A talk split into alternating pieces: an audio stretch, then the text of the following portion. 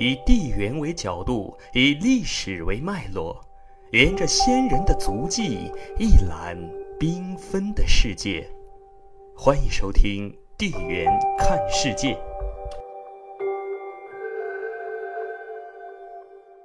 早在炎黄部分的时候，我们就已经分析过了。原始东夷有三个地缘中心，也就是辽河流域、山东丘陵和环太湖平原。经过长期的博弈，这三个地缘中心的族群成分事实上已经发生了变化。如辽河流域的原始东夷部，应当已经与自蒙古高原的原始游牧民族发生了整合。而环太湖平原的原始东夷文化本身就与东南丘陵地带的百越文化有着密切的关系，但不管这三个地缘中心的族群文化变化如何，对于黄土高原上走下来的周人来说，他们无疑都是属于需要重点融合的边远地区。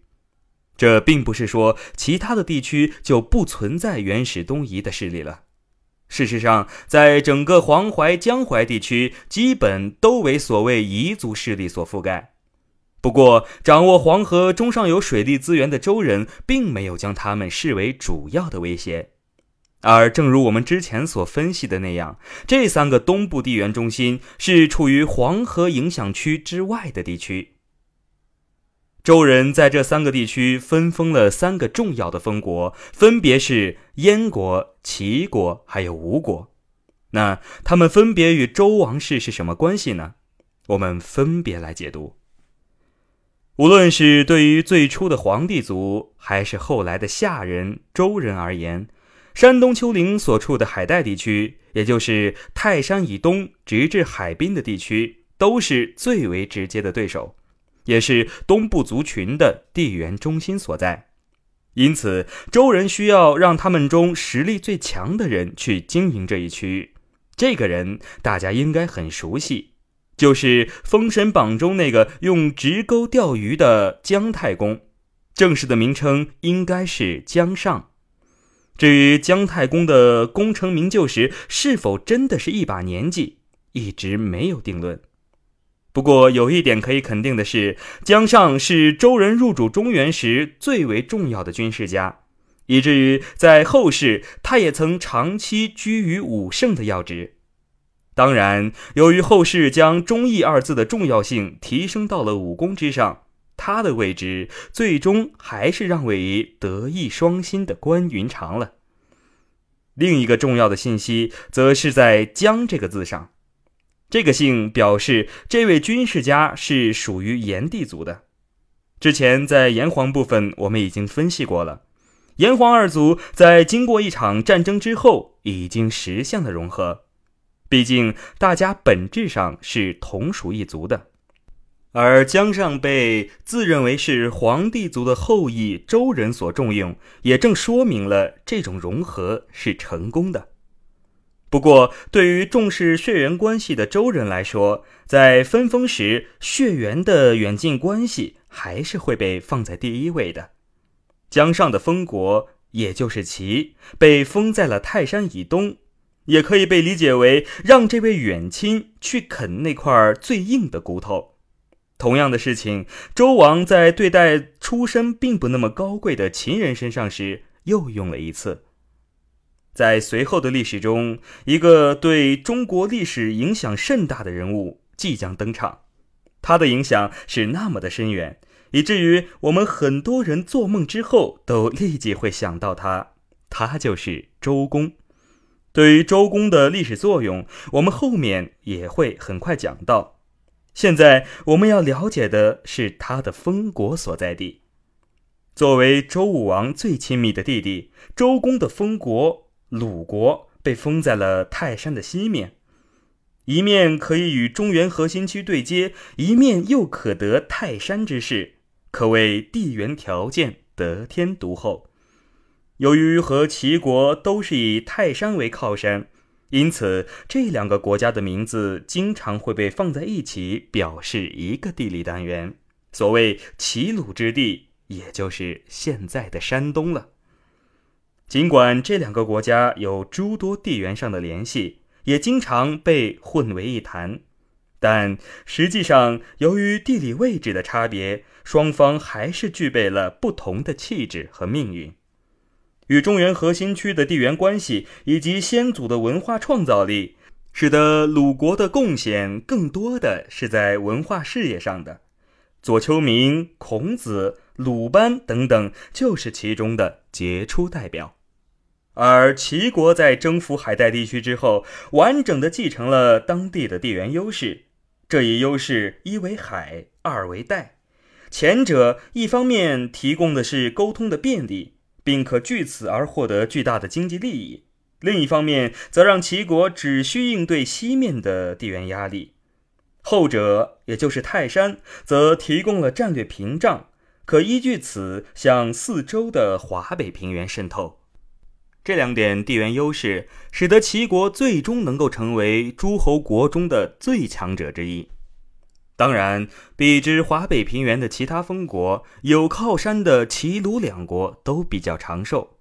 历史的经验告诉我们，没有靠山，无论是个人还是国家，都很难有好的前进。略知中国历史的朋友都知道，古时有三公九卿之说。三公九卿所表示的官职一直都在变化，不过三公是行政级别最高的官员，却是一直没有变化的。三公的概念始于西周，最初指的是三个具体的人，其中有两个已经出场了，就是封于齐的姜太公和封于鲁的周公，另一个则是后世名气稍小的昭公，他的封地则在燕。也就是现在的北京左近，这个“燕”字的得名就是来源于燕山，据说是昭公自己改的。从地缘的角度看，周王之所以要把三个最重要的大臣分封在燕山与泰山两个边缘地区，是因为泰山是东夷族的中心所在，由一文一武两位实力最强的宗亲去消化，属于好钢用在刀刃上。而燕山以南插入一颗钉子，一则可以切断黄河以北的东夷族，也就是商族旧部与辽河平原的联系，并与分封于黄河北岸的姬氏封国一道控制商族的重新做大；二则可以抵御来自辽河平原的军事压力。在理论上消除了来自北面和东面的地缘压力之后，周王可以放心的经营中原核心区了。只是，尽管对于周人来说，最大的压力是来源于东北两个方面，但并不表示南面就不会有压力。由于周人在灭商中曾经得到来自黄淮、江淮二地的彝族的支持，因此将宗亲分封于此。并不十分妥当，不能对黄淮、江淮平原进行直接控制，并不代表周人不会想到其他办法。这个时候需要周人的视野再开阔一些，跳出黄河流域，将长江流域纳入经营范围了。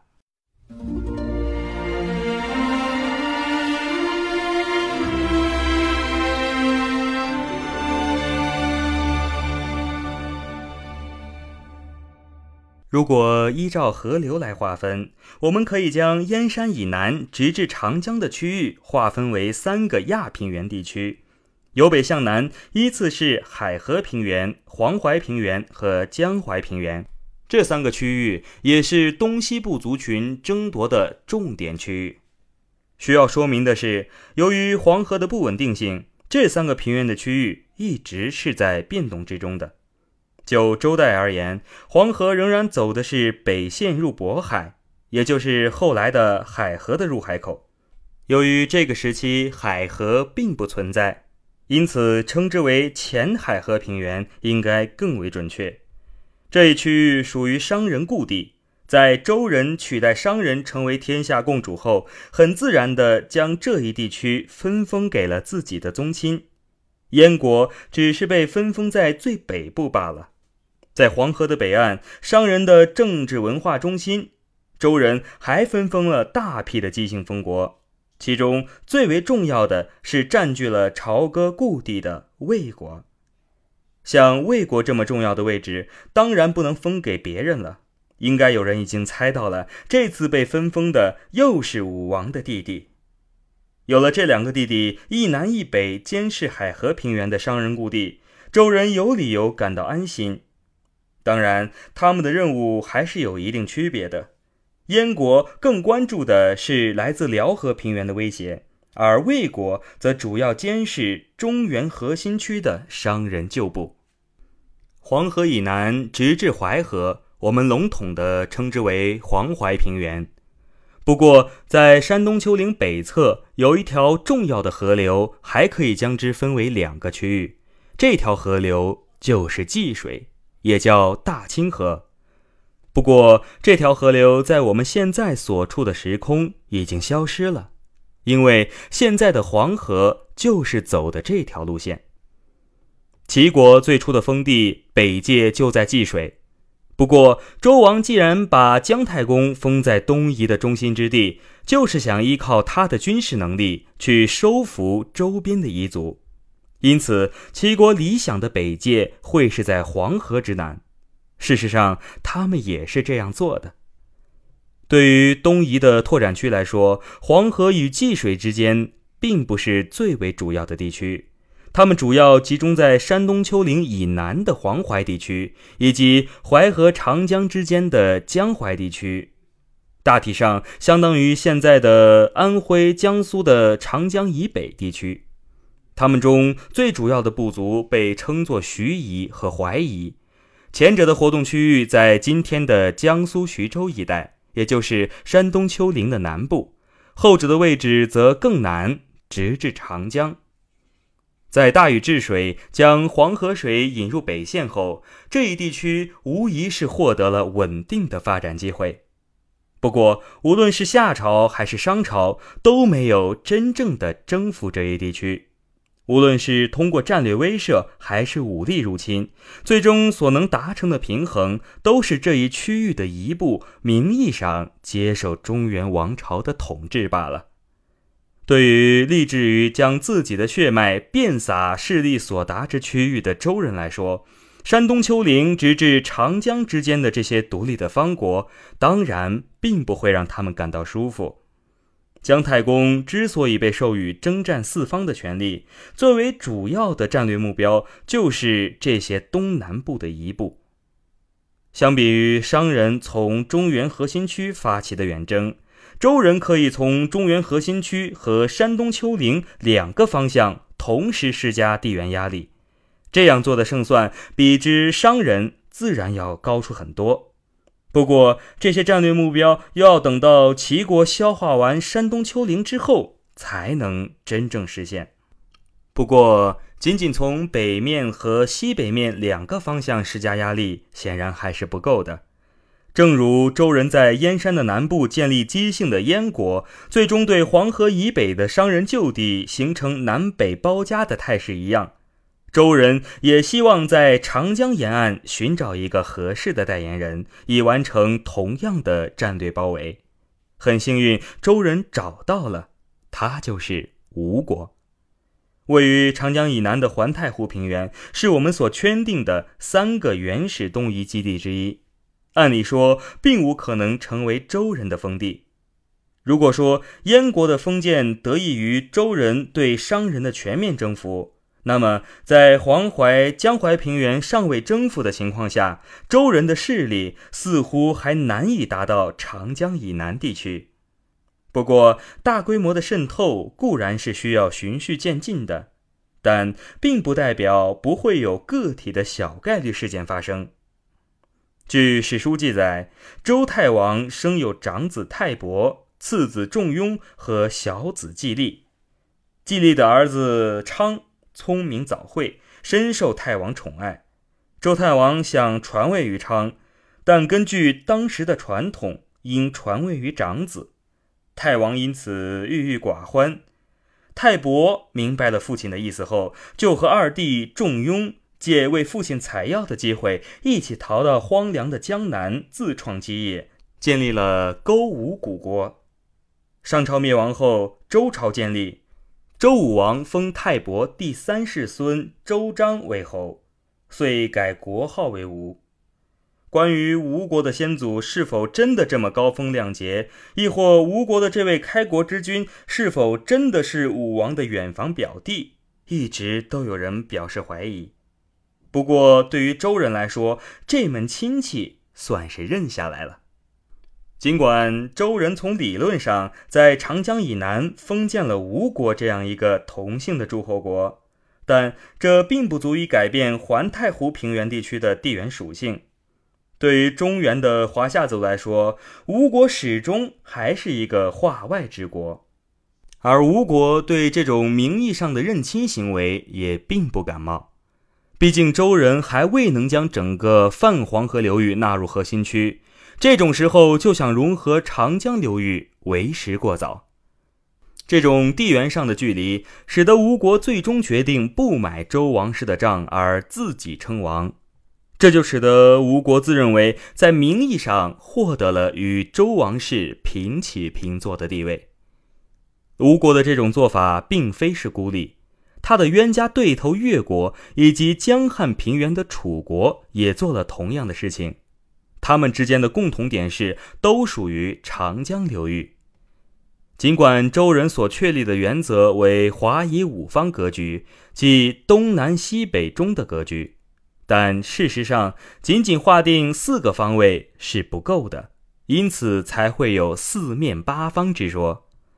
对于周人来说，潜在的威胁不仅来自东南，更有来自西南方，而这一次出场的方国，就是来自江汉平原的楚国。